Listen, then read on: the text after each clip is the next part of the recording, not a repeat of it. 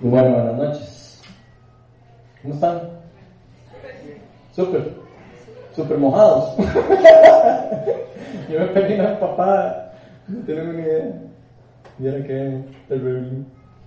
Bueno, antes de empezar, primero que todo quería felicitar a todos los que son papás. Eh, aquí veo a bastantes, de hecho creo que la mayoría, algunos poquillos ahí que todavía no, pero que yo sé que el Señor eh, pronto los va a hacer padres.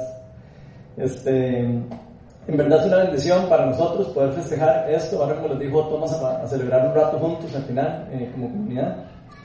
Y eso nos llena a nosotros mucho de gozo, porque este día es un día muy especial. Y como les dije, aunque algunos de ustedes no son papás, eh, lo, más importante es que todos tenemos un papá, eh, uno terrenal y uno celestial. Ahora, puede ser que por algún motivo eh, no tuviste vos un padre terrenal en tu vida presente, pero como vamos a estar viendo hoy a lo largo de la charla, todos tenemos un Padre Celestial que está en el cielo y que nos ama más allá de lo que nosotros nos podemos imaginar. Y yo creo que es, es muy probable que algunos de nosotros no hayamos podido tener una relación perfecta con nuestros papás terrenales. Para los que tienen hijos, eh, como yo, como en mi caso, eh, se pueden identificar conmigo cuando les digo que ser papá es algo que no es fácil, es algo que es bastante complicado, más difícil de, lo que uno cree. Y yo creo que todos, de alguna u otra manera, eh, se nos hace difícil ser padres, los que son, saben lo que yo les estoy diciendo. ¿Por qué se nos hace difícil? Porque se nos hace difícil ponerle límites a nuestros hijos, se nos hace difícil sacar tiempo para pasar con ellos, se nos hace difícil eh, enseñarles con amor, se nos hace difícil eh, a veces hasta tener la sabiduría para poder manejar algunos temas que, de que a nosotros nos cuestan, son temas complicados para nosotros y a veces nos sentimos que, de que no somos hasta buenos padres en algunos casos. Al menos en mi caso en particular, eh, para los que saben, yo soy hijo de padre divorciado. O sea, yo tengo, mis papás se divorciaron desde que yo tenía dos años. Y como podrán imaginarse, eh, de, yo no tuve uh, una relación perfecta con mi padre terrenal. Yo no tuve una relación así, no tuve mi papá presente como me hubiera gustado o como a uno le hubiera gustado tener. Por las, pero las circunstancias de la vida obviamente nos llevaron a, a, eso, ¿verdad? Se divorció de mi mamá, entonces no, no había otro camino. Ahora, aunque no tuve mi papá eh, en el tiempo como yo lo hubiera querido tener, eh, sí siento que tuve el privilegio de tener una buena relación con él. Tuve una relación, en el caso mío, por ejemplo, eh, distante, pero por lo menos fue una buena relación. Él siempre se ocupó de nosotros, aunque no, fuéramos, aunque no viviera con nosotros. Y creo que he tenido una linda relación con él hasta el día de hoy también. Eso es algo que yo siempre le doy gracias a Dios porque es muy bueno. Ahora, si pongo de lado, si, pongo de lado, en el caso mío, por ejemplo, de que no tuve a mi papá presente en todo ese tiempo, cuando yo fui niño, la verdad no recuerdo, eh, casi no tengo malos recuerdos de mi papá eh, como para quejarme. Tal vez los únicos malos recuerdos que tengo de él es cuando, digamos, yo le decía, papi, ¿me compras una bicicleta? Y me decía, no, porque usted todavía no tiene nada para tener bicicleta. O porque le decía, papi, ¿puedo ir al cine? No, porque usted todavía no tiene nada para ir al cine. Eh, o cuando me castigaba. Entonces, eh, ahora, por supuesto que a mí casi nunca me castigaban porque yo era demasiado buen portado. Obviamente que yo sé que ni siquiera se lo creen ustedes. Los que me conocen, ustedes saben que, los que me conocen saben eh, lo intenso que yo soy ahora. Y si saben lo intenso que soy ahora, se pueden imaginar lo intenso que fui cuando era pequeño, ¿verdad? Entonces, por supuesto que me castigaban demasiado me, castigaban demasiado, era demasiado hiperactivo. Eh, para que se den una idea, eh, en la escuela, por ejemplo, a mí, la maestra me sacaba ya porque le sacaba el quiso y me sacaba la clase. Yo me iba escondido y me volvía a meter por la ventana y me volvía a sentar en el lugar. Digo, porque se una idea del tipo de chiquillo que fui yo. Entonces, la verdad, de eso, eso fue lo que, lo que fui yo. Así que estaba como muy acostumbrado a que me castigaran. Sí recuerdo muy bien que en esta época yo no entendía bien eso, de por qué, por qué mis papás me castigaban, por qué eh, mis papás me regañaban, por qué me ponían límites, por qué no pasaban todo el tiempo conmigo. No entendía, simplemente sencillamente yo nada más, eh, era parte de mi vida. Y yo creo que a todos nos, nos pasó en algún momento que no entendimos eso, que no entendimos por qué nuestro papá no estuvo a la par de nosotros, por qué el papá de nosotros no nos quiso eh, no sé, no nos dejó hacer algunas cosas que dejaban hacer a otros. Creo que todos hemos tenido eh, algún tipo de ejemplo de eso en nuestras vidas. Yo eso lo empecé a entender cuando, cuando empecé a ser papá, cuando empecé a criar a mis hijos. Ahí es cuando uno empieza, ah, ok, con razón es que mi papá no me dejaba hacer esto, con razón es que mi mamá no me dejaba hacer lo otro. Es hasta este momento cuando yo empecé a entender un poquito más acerca de eso. Ahora, si, si somos eh, sinceros, yo creo que todos desde nosotros, desde pequeños, eh, como que aprendemos siempre a querer ganarnos el amor de nuestros papás. Es algo que, que, es casi que natural. Nos tratamos de ganar a nuestros papás por las buenas obras o por las cosas que hacemos. Este, ya sea eh, ganarnos el amor o su cariño, o creemos que al, portarnos bien eh, nos van a querer un poquito más, porque entonces vemos que cuando nos portamos mal nos castigan y nos regañan. Entonces siempre desde pequeños como que fuimos educados a aprender ese tipo de relación, como que si, eh, hago las cosas buenas me van a aceptar y si no, no me van a aceptar. De, alguna, de alguna hora u otra manera yo creo que todos sentimos ese tipo de rechazo de nuestros papás. Al menos eso fue lo que me pasó a mí, no sé el caso de ustedes, pero eso es el caso que yo eh, experimenté. Por eso es que yo digo que de alguna u otra manera yo crecí siempre queriendo comprar el amor de mis papás. Yo siempre eh, como que crecí eh, queriendo comprar la atención de mis papás, comprar el amor de mis papás, y no solo la de mis papás, lo soy sincero, sino la, las personas que estaban a mi alrededor, de mis amigos, de las personas queridas. Era algo que yo aprendí a hacer desde pequeño así. Era como si yo eh, pensara o, si yo necesitara dar algo de mí para recibir algo de vuelta. Eso era lo que yo eh, sentía. Era, eh, eso, esa fue como la definición de amor que yo, que yo les puedo decir que fue lo que yo aprendí de cuando yo era pequeño. Y ese amor que aprendí fue lo que me hizo a mí empezar a reflejar un montón de cosas y comportamientos alrededor mío. Y, son parte de lo que yo soy ahora, de eso que viví en, ese tiempo. Yo pensaba, por ejemplo, si me porto bien, me quieren. Si me porto mal, no me quieren. Si me saco buenas notas, me quieren. Si me saco malas notas, no me quieren. Si le hago favores a mi papá, me quiere. Si no le hago favores, no me quiere. Casi que vivíamos como un enamorado, rompiendo, quitando los pelos de una rosa. ¿Me quiere? No me quiere. ¿Me quiere? No me quiere. ¿Me quiere? No me quiere. Así era como vivía yo. Y la pura verdad es que ahora, ahora que soy eh, parte y soy padre de dos hijos eh, ya grandes, eh, la mayoría de ustedes los conocen, tengo uno de, de 12 años y una de 9, me he dado cuenta de lo difícil que es ser papá, lo difícil que es quedar bien con nuestros hijos. De hecho, eh, considero que es prácticamente imposible quedar bien con nuestros hijos. Casi que luego imposible. No solo porque a veces no los podemos complacer, sino porque a veces nos cuesta amarlos.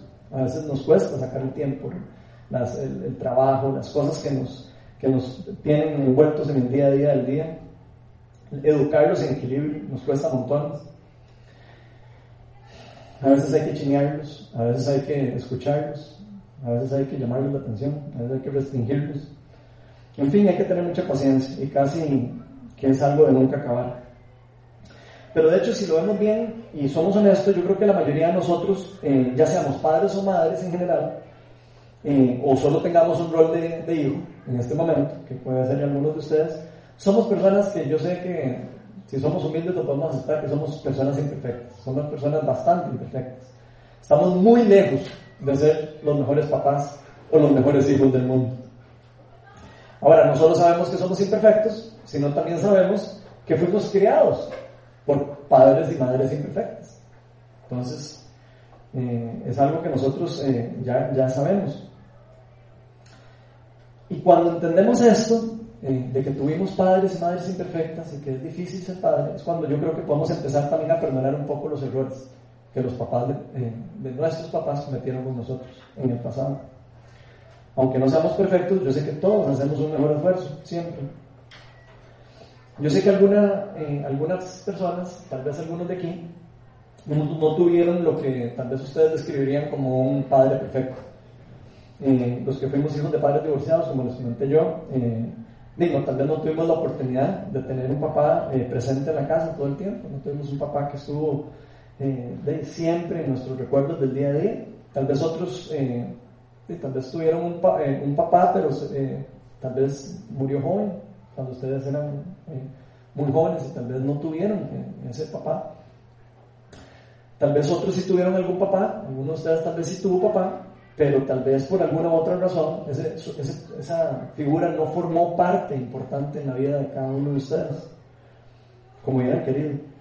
O tal vez otros tienen, haya un caso de alguien que sí tuvo un papá, pero que, de que solo tiene malos recuerdos de su papá por alguno u otro motivo. En lo personal, yo creo que muchas de todas estas experiencias que nosotros tenemos en, nuestro pasado y las experiencias que hemos tenido en nuestras familias, desde pequeños, con nuestros padres terrenales, yo creo que es una de las causas más importantes de las, por las cuales nosotros podemos tener una perspectiva distorsionada de lo que es el verdadero amor de Dios y el verdadero amor que nuestro Dios Padre Celestial tiene por nosotros. A todos nos cuesta entender este tipo de amor, de hecho. A mí me cuesta entender este tipo de amor. Porque es un amor que no pide nada a cambio. Es un amor que todo lo da es un amor que todo lo perdona, es un amor que todo lo soporta. Y es ese mismo amor que lo hizo enviar a su hijo al mundo, sacrificar su hijo, su único hijo al mundo, para que muriera en una cruz por nosotros y que nosotros pudiéramos estar de vuelta en una relación con Él. Ese es el verdadero amor que nuestro Dios Padre tiene por nosotros. La verdad yo creo que eh, lo que no nos permite a nosotros a veces experimentar este amor tan puro es porque en nuestro interior nosotros no nos sentimos como hijos muy amados. Eso es una de las principales causas. Nos sentimos como huérfanos. Nosotros nos sentimos como si no tuviéramos un padre, o no tuvimos un padre, y lo asociamos con nuestro padre terrenal. Y tal vez eh, al no entender esto no pudimos conocer ni experimentar ese verdadero amor por nosotros. Por eso el día de hoy me gustaría que que veamos el tema del verdadero amor del Padre. Vamos a estarnos enfocando en el verdadero amor del Padre, que es muy importante para el caminar de nuestra vida cristiana. Y para eso vamos a estar estudiando una de las parábolas más famosas de Jesús. Esa es la parábola del Hijo Pródigo. La mayoría de ustedes la conocen, probablemente. Esta parábola trata de una familia, básicamente, un papá que tiene dos hijos que viven en una villa. Y este, eh, la parábola tiene sus tres personajes, el hijo, el hijo menor, el hijo mayor y el padre. Hoy vamos a estar enfocados en el personaje del papá, que no es tan común eh, enfocar la parábola en eso, pero me parece que hoy es la mejor forma, por el tema que estamos trabajando, explorar eso, el, amor del Padre que vamos a estar viendo ahí. Por eso vamos a estar en el Evangelio de Lucas. Entonces, los que trajeron Biblia pueden traerlas en Lucas capítulo 15 y los que no, ahí vamos a poner los versículos en la pantalla.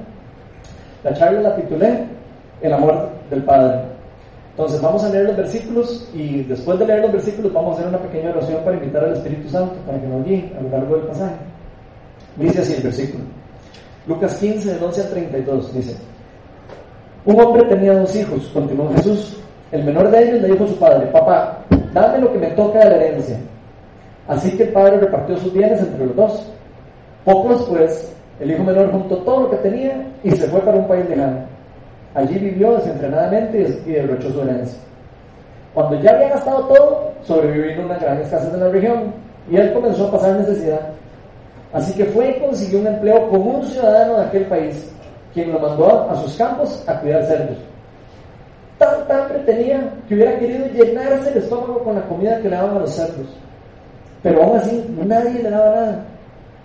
Por fin recapacitó y se dijo, ¿Cuántos jornaleros de mi padre tienen comida de sobra y yo aquí me muero de hambre? Tengo que volver a mi padre y decirle, papá, he pecado contra el cielo y contra ti. Ya no me merezco que se me llame tu hijo. Trátame como si fuera uno de tus jornaleros, trátame como uno de tus empleados, por lo menos. Así que emprendió el viaje y se fue a su padre. Todavía estaba lejos cuando su padre lo vio y se compadeció de él. Salió corriendo a su encuentro y lo abrazó y lo besó. El joven le dijo, papá, he pecado contra el cielo y contra ti, ya no me merezco que se le llame tu hijo. el papá no lo dejó ni hablar, pero el padre ordenó a sus siervos, pronto, traigan la mejor ropa para vestirlo, pónganle también un anillo en el dedo y sandalias en los pies. Traigan al ternero más gordo y mátenlo para celebrar un banquete, porque este hijo mío estaba muerto, pero ahora ha vuelto a la vida. Se había perdido, pero ya lo hemos encontrado. Así que empezaron a hacer fiesta. Mientras tanto, continuó la historia, ¿verdad? Ahí no termina. El hermano mayor estaba en el campo y al volver se acercó a la casa, oyó la música, el baile. Entonces llamó a uno de los siervos y le preguntó, ¿qué es lo que pasa? ¿Qué es lo que pasaba? Entonces le contestan, ha llegado tu, hermano, le respondió, y tu papá ha matado al ternero más gordo, porque ha recobrado a su hijo sano y salvo. Y vean la respuesta del, hermano. Indignado, su hermano mayor se negó a entrar. Así que su padre salió a suplicarle que lo hiciera. Pero él le contestó, fíjate cuántos años ya te has estado sirviendo sin desobedecer más tus órdenes. Ni un cabrito me has dado para celebrar una fiesta con mis amigos. Pero ahora llega este hijo tuyo, o sea, ni siquiera mi hermano, este hijo tuyo que ha despilfarrado tu fortuna con prostitutas y tú mandas a matar en, su honor el ternero más gordo. Hijo mío, le dijo el papá, tú siempre estás conmigo y todo lo que tengo es tuyo.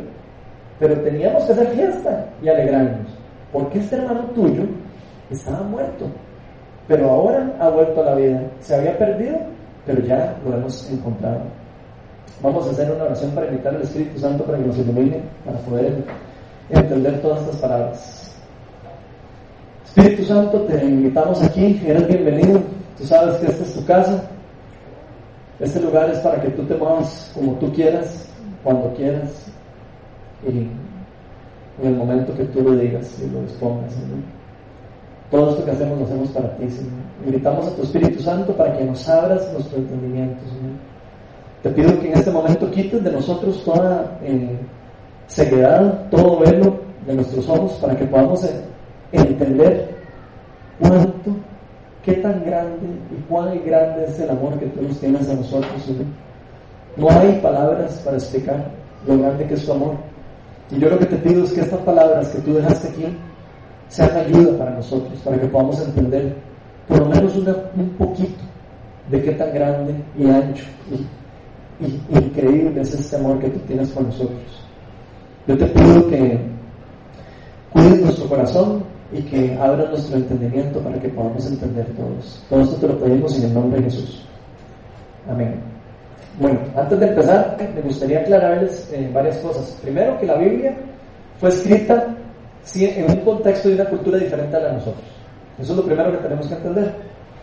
Y si queremos entender lo que Dios nos quiere decir a nosotros hoy, tenemos que entender lo que las personas a las que se les estaba hablando en ese momento entendían. Si nosotros logramos entender lo que esas personas entendían en ese momento, vamos a entender lo que Dios quiere decirnos hoy. Y esto es especialmente importante cuando estudiamos una parábola. Las parábolas normalmente son historias y a veces para nosotros puede ser que no sean tan relevantes porque tal vez algunas cosas de las que vemos ahí no son tan relevantes en el día de hoy para nosotros. Entonces simplemente no, no conectamos o no entendemos.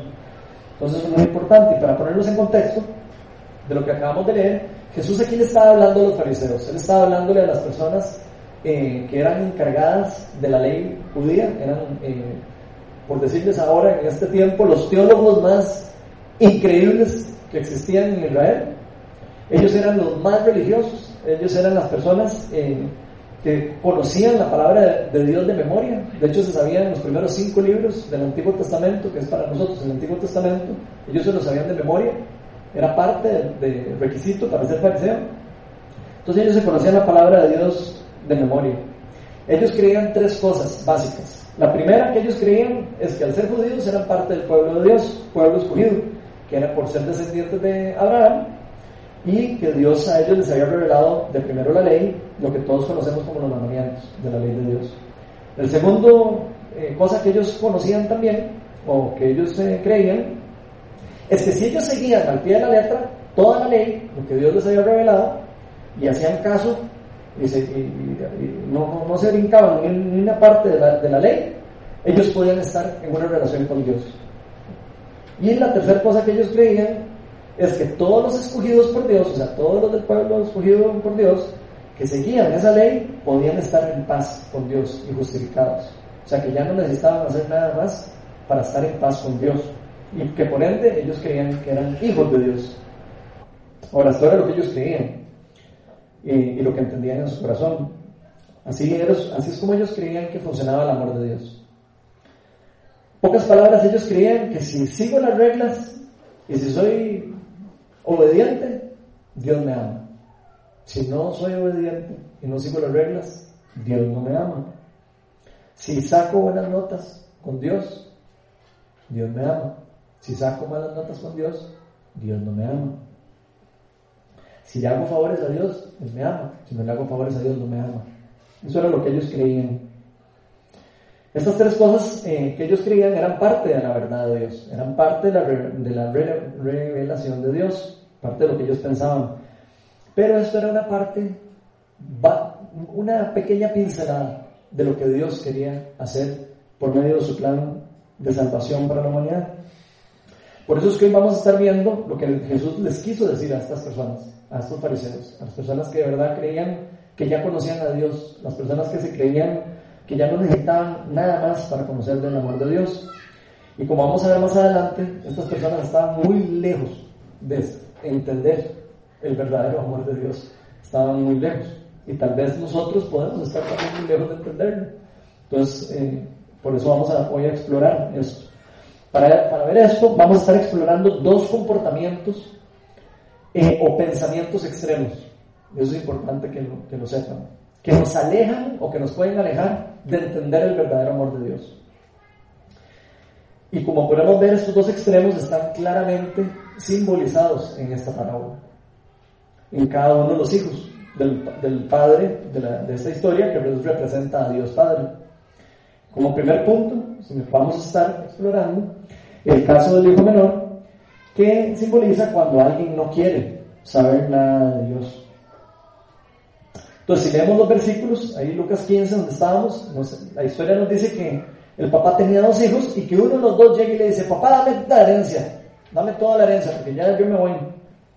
Eso es lo que prácticamente le está diciendo.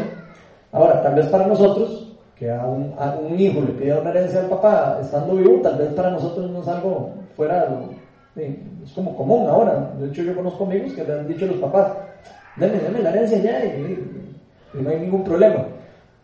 En el caso de nosotros, pero en la cultura del Medio, Oriente, donde estaban estas personas, eso era algo, era un insulto total para, la, para el papá que un hijo judío le dijera a su papá, papi, dame la herencia, eh, ya, especialmente el hijo menor, donde los hijos mayores son los que recibían las herencias eh, más grandes, las partes más grandes de las herencias, eso era como que el papá le estuviera diciendo, ¿sabes qué, papá? Eh, ya estoy harto de la finca, ya estoy harto de vos, ya estoy harto de tus reglas, ya estoy harto de vivir en tu casa, así que por favor dame la plata y me largo de aquí. Eso es en resumen lo que le estaba diciendo este hijo a ese papá. Y eso es lo que estaban entendiendo las personas que están oyendo esa historia. Entonces eso es muy importante. En pocas palabras le está diciendo, ya me cansé de usted de mi hermano y de todo, yo no quiero saber nada, voy jalando aquí.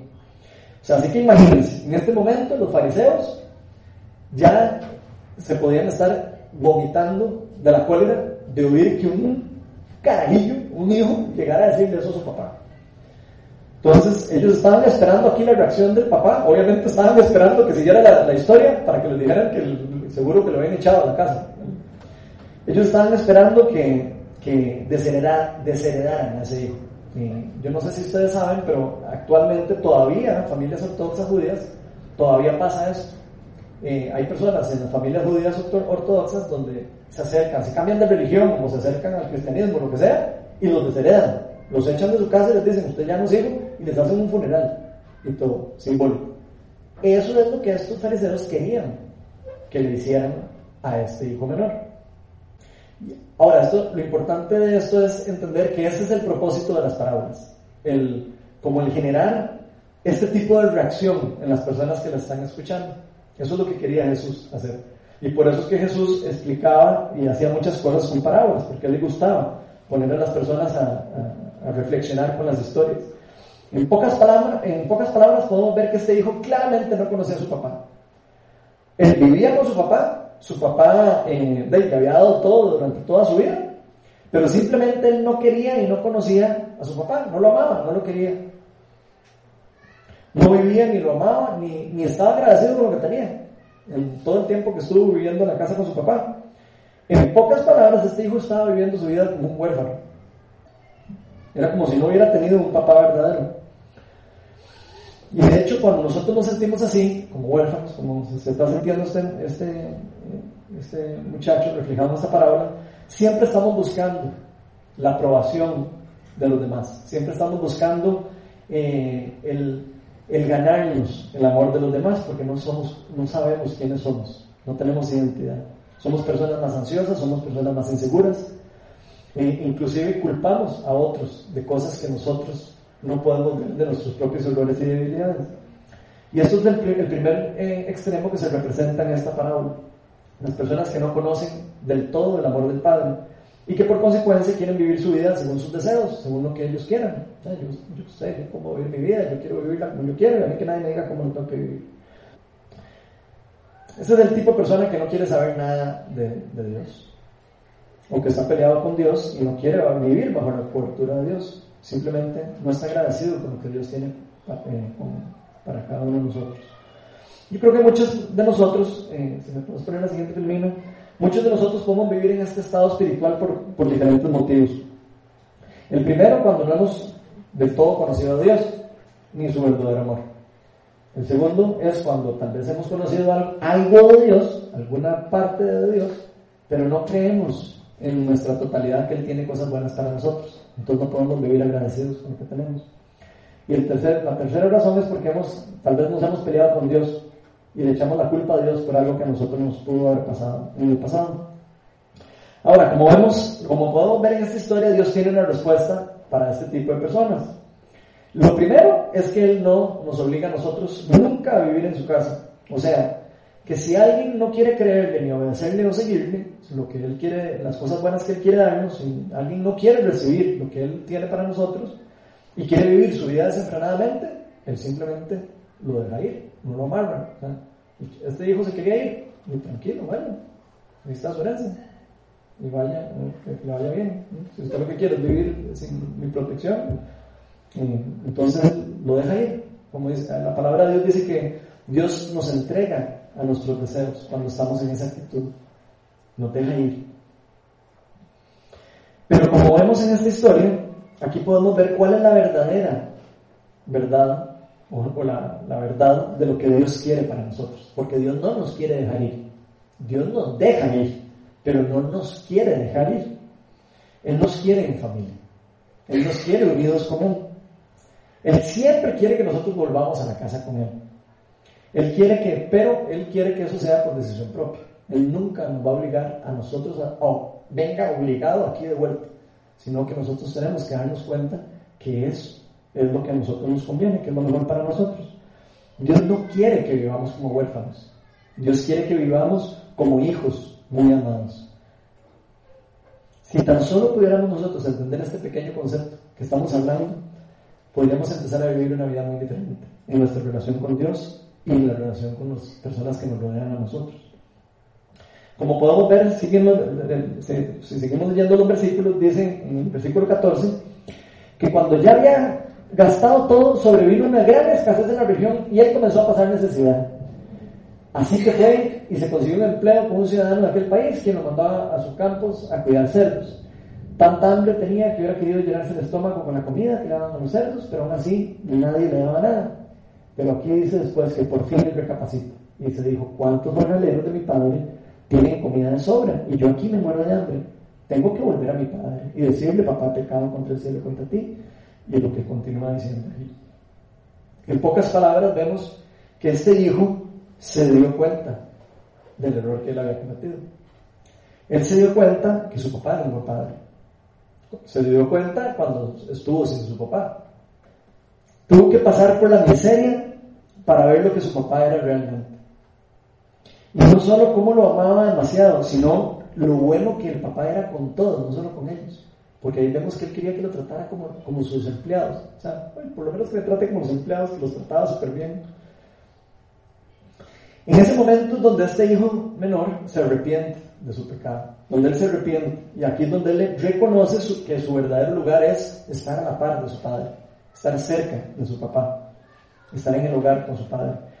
Y yo hago la pregunta, ¿cuántos de nosotros nos ha pasado de que tenemos que vivir alguna dificultad o estar en una miseria total para podernos darnos cuenta de nuestro pecado? de darnos cuenta que nosotros nos estamos a veces alejando de Dios. Esa es la pregunta que yo me hago. Porque cuando estamos en esta circunstancia, todos, eh, lo que nos enseña Dios es que todos debemos volver a Él. Que todos deberíamos de volver a nuestro Padre. Y no importa lo que nosotros hayamos hecho. Y eso es algo muy importante que nos enseña esta parábola. Porque si nos arrepentimos de corazón, como estamos viendo el arrepentimiento de este muchacho, tenemos siempre la puerta abierta para volver a nuestro Padre. O sea, nuestro Padre es tan amoroso que nos deja y nos tiene la puerta abierta para que volvamos a Él en, cualquier momento. Y yo por eso quiero, eh, me gustaría hacernos unas preguntas hoy para reflexionar. Y la primera es, ¿estamos viviendo nuestra vida como huérfanos? ¿O estamos viviendo nuestra, nuestra vida como hijos muy amados? Esa es una pregunta que yo quiero que hoy se lleven ustedes en su corazón. ¿Estamos viviendo nosotros como si no tuviéramos un papá en el cielo? ¿O estamos viviendo como si realmente lo, lo tengan? Y la segunda pregunta que quiero dejar ahí para reflexión es si estamos viviendo todos alejados de Dios, muriéndonos de hambre. Y en esa actitud de que tenía que casi que comer de la comida de los cerdos porque no, porque no podía comer de un banquete que ya estaba preparado para cada uno de nosotros por nuestro Padre Celestial. Si eso es así, si hay alguno de ustedes que hoy está así, yo creo que hoy es el mejor día para reflexionar de esto y volver a nuestro papá. Hoy es el mejor día para reconocer y entender el verdadero amor de Él, que Él siempre nos quiere de vuelta. Ahora, yo sé que aquí puede haber alguno de ustedes que hoy esté diciendo, ay, no, si usted supiera todo lo que yo he hecho. Si usted supiera lo que, las cosas malas que yo he hecho, es que yo, ahí donde usted me ve, yo no soy tan, tan buena gente. Y ahí donde usted me ve, yo, mira que yo soy a veces medio tortero. Y me he jalado unas tortas por ahí. Y, también, eh, la verdad, estoy peleado con Dios. Y si, si supieras todo ese rollo, si supieras lo mal que estoy con mi, señora o con mi papá y mi mamá, si supieras eso, yo no puedo llegar a ser un Dios. Yo no puedo volver a ser un Dios porque me da vergüenza. No puedo. Si eso es así, eh, yo creo que es importante que sepas que tienes una perspectiva muy equivocada de la realidad del amor de Dios Padre. Porque Dios Padre siempre quiere que nosotros volvamos a Él. Y a Él no le importa lo sucio que estemos. A Él no le importa si, si, si, pecamos, si hicimos demasiadas cochinadas en el pasado, si nosotros, nosotros le queremos entregar la vida a Él, Él en todo momento está abierta la puerta para que nosotros volvamos a ser sus hijos y vivamos bajo su cobertura. Él nos va a perdonar de todas las cosas que nosotros hagamos, inclusive aunque pareciera para nosotros que no. A veces el amor de Dios para nosotros es ilógico, no lo podemos entender. Como segundo punto, eh, vamos a ver el segundo extremo, el extremo del hijo mayor, que es cuando alguien quiere ganarse el amor de Dios por su esfuerzo. Entonces, seguimos leyendo, en, el versículo 25, nos seguía la historia diciendo, mientras tanto, el hijo mayor estaba en el campo. Al volverse, al volver, cuando se acercó a la casa, oyó la música del baile. Entonces llamó a uno de sus siervos y le preguntó, ¿qué es lo que pasa aquí con tanta música? Ah, es que ha llegado tu hermano, respondió, tu papá ha matado el, ternero más gordo para, porque ha, recobrado su hijo San Salmo. Indignado, su hermano se negó a entrar, así que su padre salió a suplicarle que lo hicieran. El papá tuvo que salir a suplicarle a esta persona que volviera a entrar a la casa. Pero él le contestó, fíjate cuántos años te llevo sirviendo. O sea, cuántos años yo llevo aquí eh, trabajando en la, viña, en la villa y cuántos tengo de ordeñar las vacas y cuánto tengo de estar haciendo todo y el otro hermano mío se había ido, nos había dejado aquí todo tirado y yo había estado trabajando y echándole todo el trabajo encima. Y el otro eh, ahí feliz en su vida, echándose la vida loca. ¿Y cuántos años pasé yo sin obedecer sus órdenes? Y ni un cabrito me han dado. Eso es lo que él creía. Que no le había dado nada el papá. Él creía que no le había dado nada en todo ese tiempo. Pero ahora llega este hijo tuyo que es y has matado al ternero más gordo. Aquí podemos ver representado el tipo de persona que es religiosa. El que cree que por ser religioso se merece algo más que los demás. O sea, es la persona que cree que porque le sirve a Dios o porque conoce a Dios, ya él es más que otra persona y merece más que otra persona. No solo eso, sino que vive queriendo justificarse ante Dios por las cosas que está haciendo para Dios. O sea, vive una constante carga de por las cosas que él está haciendo para Dios. Está queriendo complacer a Dios y entonces por eso está cargado y por eso él explota cuando, cuando pasa eso. Podemos ver fácilmente y percibir de este hijo su enojo y su envidia de ver cómo su papá le perdonó a su hermano toda todo lo que había hecho, toda la deshonra, toda la rebeldía, todo el rechazo, todo el despilfarro, toda su herencia. Y él sí se había aguantado durante un montón de tiempo todas las reglas y todo el orden y todas las cosas que el papá le había hecho. Y por eso es que le dice que le ha servido sin desobedecer. Jamás he desobedecido tus órdenes. Aquí podemos eh, ver cómo esas mismas palabras lo delatan a él, de que él está haciendo las cosas como para agradarle al papá y, y sospechando en cara. Está diciendo, yo, todo lo que he hecho, y, tirándole de vuelta como a ver, todo lo que yo he hecho lo hice para que, para que usted me diera un ternero o para, o para caerle bien, o yo no sé, por algo lo estaba haciendo porque se sintió ultrajado cuando no le dieron nada, cuando no le dieron un premio o algo. O sea, muchas de las cosas que este hermano hacía las hacía por apariencia, no las hacía porque quería al papá él, podemos ver que este hijo no conocía a su papá tampoco, inclusive cuando pasó viviendo con él y seguía viviendo con él. Aunque fue obediente a sus instrucciones, tampoco conocía al papá. Este muchacho también estaba viviendo como un huérfano, sin darse cuenta, porque no conocía a su papá, era como si estuviera viviendo con una persona que no conocía.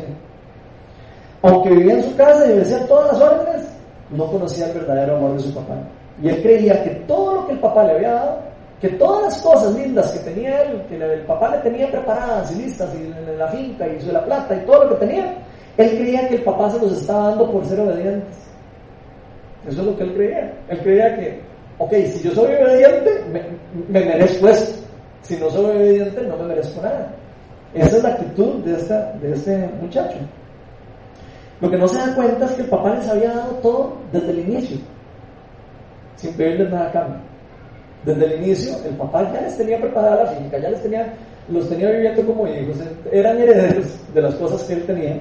No, tenían que hacer nada, él simplemente les daba lo que, lo, que les daba porque los amaba, o sea, los amaba como hijos, eran sus hijos queridos. Y por eso es que él era bueno con ellos. Y por eso es que el papá se pone tan triste cuando el hijo menor, el hijo mayor le viene con esta, con esta respuesta. Vean lo que dice en el versículo que sigue. Dice, hijo mío, le dijo su padre, tú siempre estás conmigo y todo lo que tengo es tuyo. Todo lo que tengo es tuyo. Todos los cabritos que tengo son tuyos. Puedes agarrar cualquiera. Pero él quería el más gordo. Él quería algo de premiar, que lo premiaran a él por algo. Pero teníamos que hacer fiesta y alegrarnos porque tu hermano estaba perdido, estaba muerto y lo hemos encontrado. Yo creo que por todo lo que hemos aprendido nosotros desde pequeños, como les contaba al inicio, yo creo que es muy fácil para nosotros acercarnos a Dios y empezar a creer que nosotros necesitamos ganarnos el amor de Dios, que necesitamos hacer algo más de lo que Jesucristo hizo por nosotros en la cruz. Y eso es una cosa que es demasiado importante para nosotros de entender, porque nosotros creemos a veces que podemos ganarnos el amor de Dios por nuestras obras o por nuestras acciones, que nosotros vamos a, ganarnos algo más de Dios. Cuando Jesús murió en la, en la cruz, no sé si ustedes se acuerdan, pero Jesús dijo, consumado está, ya está listo. Significa eso, ya la obra está lista. Ya yo hice todo lo que se necesitaba hacer para que ustedes reciban el, amor del Padre. Eso es lo que Jesús estaba diciendo cuando él dijo consumado está. Ya no hay nada que nosotros podamos hacer. Nada. Aquí no existe nada en la tierra que nosotros podamos hacer para hacer algo más de lo que hizo Jesús, porque lo que hizo Jesús fue lo único y lo suficiente que había que hacer para entrar en paz con nuestro Padre Celestial. Y yo quiero aquí decirles una cosa que me parece muy importante, si me puedes poner la figura. Y esto quiero que lo leamos dos veces. Jesús no murió por nosotros para que Dios Padre nos amara. No fue por eso que Jesús murió por nosotros. Nosotros a veces creemos que Jesús murió por nosotros para que Dios Padre nos amara. Pero Jesús murió por nosotros porque ya Dios Padre nos amaba. Son dos cosas muy diferentes. Entonces lo voy a volver a leer. Jesús no murió por nosotros para que Dios Padre nos amara, sino más bien Jesús murió por nosotros porque ya Dios Padre nos amaba. Y yo creo que a muchos de nosotros nos, no nos cuesta identificarnos mucho con Jesús. No nos cuesta mucho identificarnos mucho con Jesús.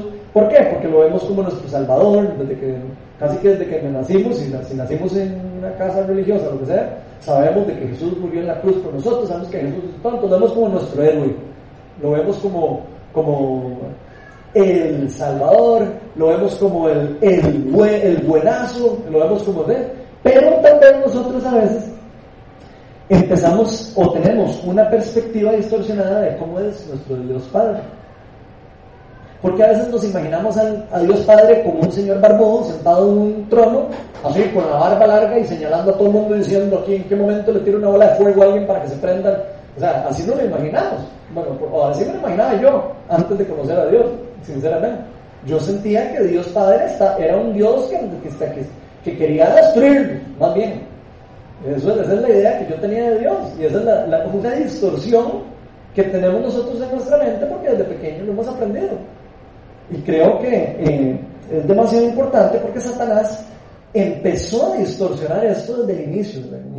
Desde cuando estábamos en el Edén, nos dijo, es cierto lo que nos dijo su papá. No es cierto. Desde ahí él empezó a querer distorsionar la verdad de lo que Dios Padre era para nosotros.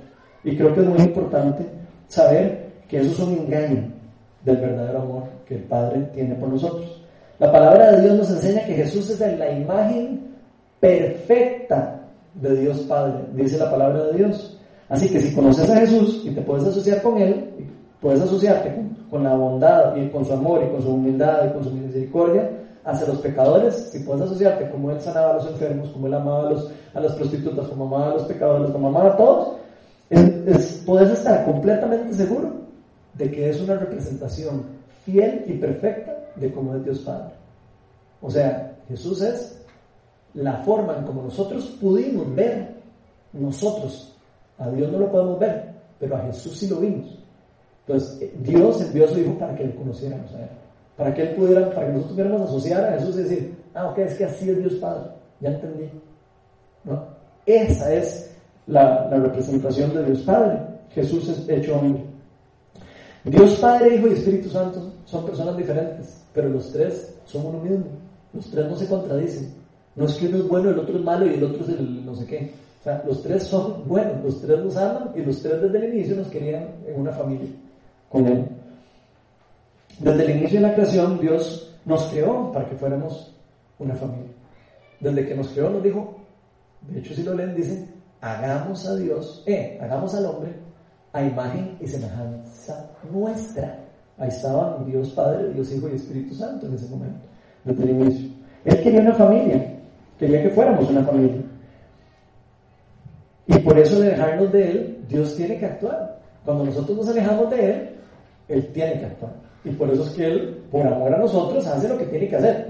Ah, pasa toda la historia de la humanidad para reflejarnos quién es, primero para reflejarnos quién es la, la verdad de Él y quién es el Dios verdadero. Y tuvimos que pasar por un montón de cosas para que Él pudiera enseñarnos eso poco a poco. Para que cuando se diera el momento dado específico, pudiéramos entenderlo.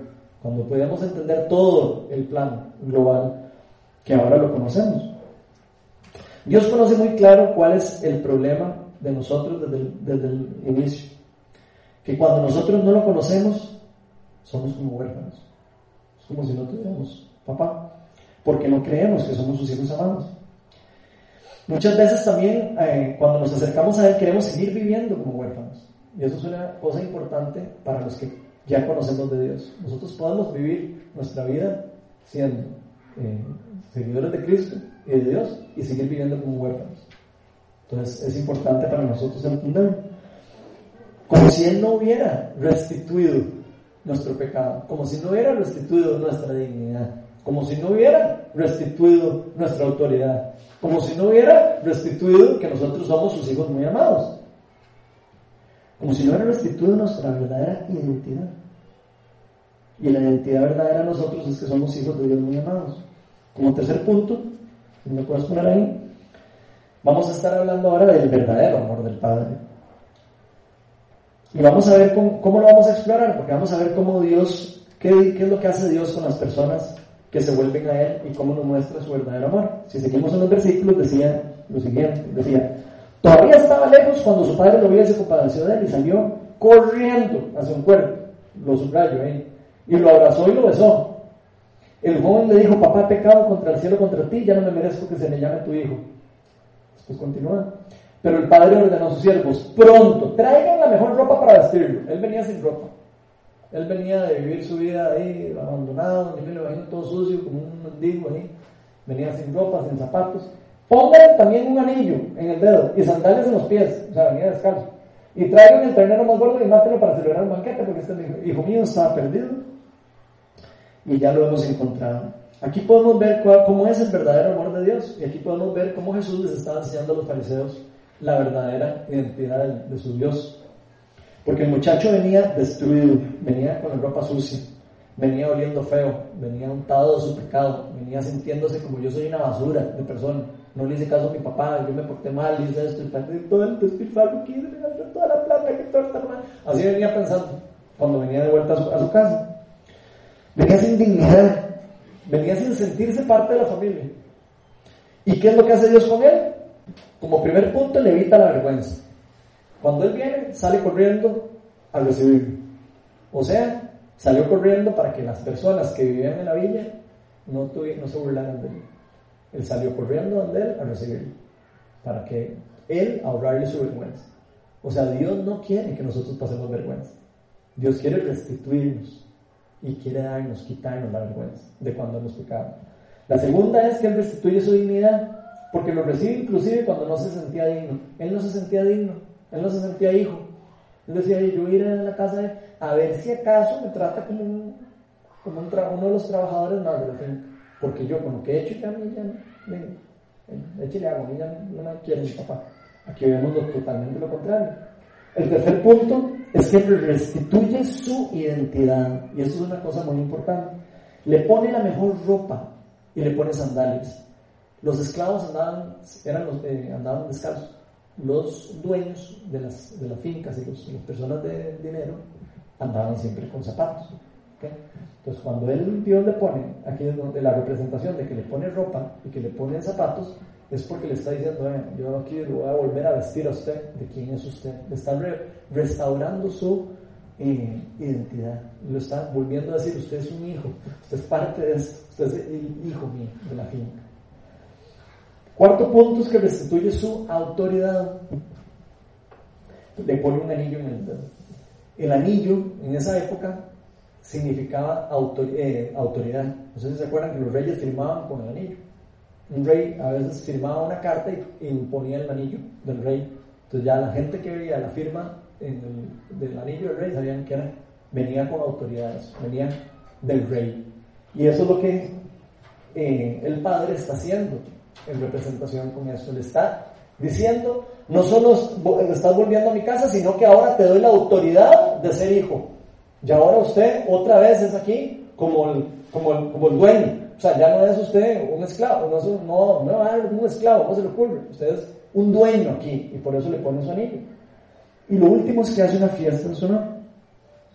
Y ya para terminar, vean lo que nos dijo Jesús antes de dar su vida por nosotros en los versículos que vamos a poner aquí. No los voy a dejar huérfanos, no los voy a dejar huérfanos aquí a ustedes. Volveré a ustedes.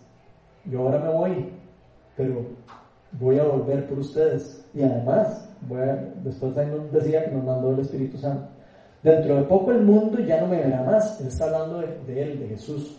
¿Por qué? Porque los, discípulos de él estaban acostumbrados de, ver a su maestro ahí con ellos. Y él sabía que cuando no lo vieran a él, la gente se iba a sentir huérfana, se iba a sentir como que ya no está. Dios, se, nos fue Dios.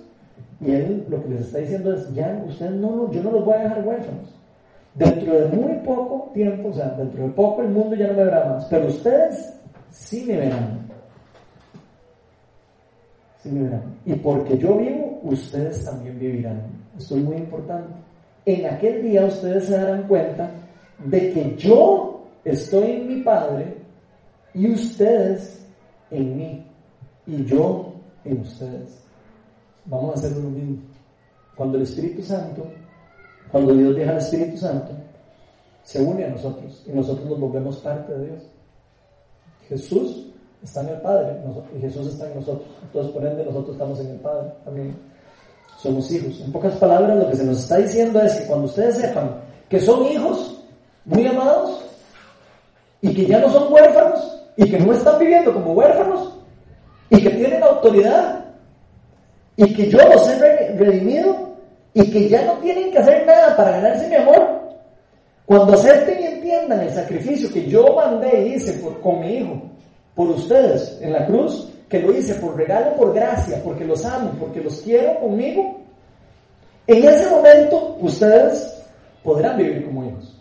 Eso es lo que él está diciendo. En todo eso. Está diciendo, en ese momento podrán vivir pegados a mí. Como vimos en la charla pasada, podrán permanecer en mí. Que Él permanece en mí y yo en ustedes. Decía Jesús, yo no los dejé huérfanos, ya pagué por sus pecados y les he dado el privilegio de ser mis hijos. No solo eso, sino que también les dejé el Espíritu Santo, que es lo que les estaba diciendo, que los va a ayudar, que los va a guiar y que los va a llevar hacia Jesús, los va a revelar a Jesús. El Espíritu Santo nos revela a Jesús, nos lleva hacia Jesús y Jesús nos lleva a nosotros de vuelta al Padre. Jesús nos decía, yo soy el camino, la verdad y la vida. No hay al Padre sino por mí. O sea, sin, sin, sin Él es imposible llegar al Padre. Sin Él es imposible volver a nuestro Padre. Entonces Jesús nos dijo, porque yo vivo, ustedes vivirán y en, días, en ese día se darán cuenta que yo estoy en mi Padre, ustedes en mí y yo en ustedes. Y yo con esto me doy cuenta porque es que Jesús caminó tan empoderado durante el tiempo que él ministró en este mundo porque Jesús tuvo todos los mismos eh, tentaciones que nosotros, ¿cierto? Él pasó tentación, él pasó dolor, pasó sufrimiento, pasó todo. Yo me doy cuenta por qué es que él se pudo mantener obediente y por qué él se pudo eh, hacer todo lo que él hizo, cómo nunca eh, flaqueó. Y el secreto es porque él no se sentía huérfano. Ese es el secreto. Él no se sentía huérfano. Él sabía que él tenía a su padre y que su padre lo amaba. Y él siempre decía, yo hago lo que mi padre me dice, yo hago lo que mi padre haga y yo no hago nada que mi padre no me diga. Por eso es que él pudo hacerlo. Porque él sabía que lo que Dios lo estaba llamando a hacer, inclusive aunque era dar su vida por nosotros, era algo bueno para él. A nosotros nos cuesta a veces mucho eso porque no entendemos que, que tenemos un papá que nos ama. No entendemos que las cosas que a veces vivimos son cosas, partes del plan de lo que Dios tiene para nosotros. Yo creo que eso fue lo que le dio la fuerza y la convicción a Jesús para poder permanecer conectado a su papá, inclusive cuando no quería sufrir eh, su muerte. Él se sometió a su papá porque realmente lo conocía, porque realmente confiaba en él. Y aquí yo les quiero hacer una pregunta. ¿Sabías que si has puesto la fe en Jesús, o sea, si nosotros hemos puesto nuestra fe en Jesús y ya eres un hijo muy amado, o sea, ya eres un hijo muy amado de nuestro Padre Celestial? O sea, si ya nosotros pusimos nuestra fe en Jesús, ya somos hijos muy amados de nuestro Señor. Ya no tenemos nada que hacer más. No hay nada que nosotros necesitemos hacer para, para terminar eso. Porque Jesús nos dijo, en ese día, cuando ustedes se den cuenta de eso, se darán cuenta del verdadero amor que yo tengo por ustedes. El amor para rescatarlos, el amor para restaurarlos y para volverlos a casa. Y no para que pasen de visita a mi casa sino para que se queden y hagan una vivienda en ella, para que se queden conmigo para siempre. Y la buena noticia es que ese día ya ha llegado, ese día ya llegó con la muerte de Jesús. Así que no perdamos la oportunidad de entrar en una relación personal con Dios. Vamos a ponernos todos de pie.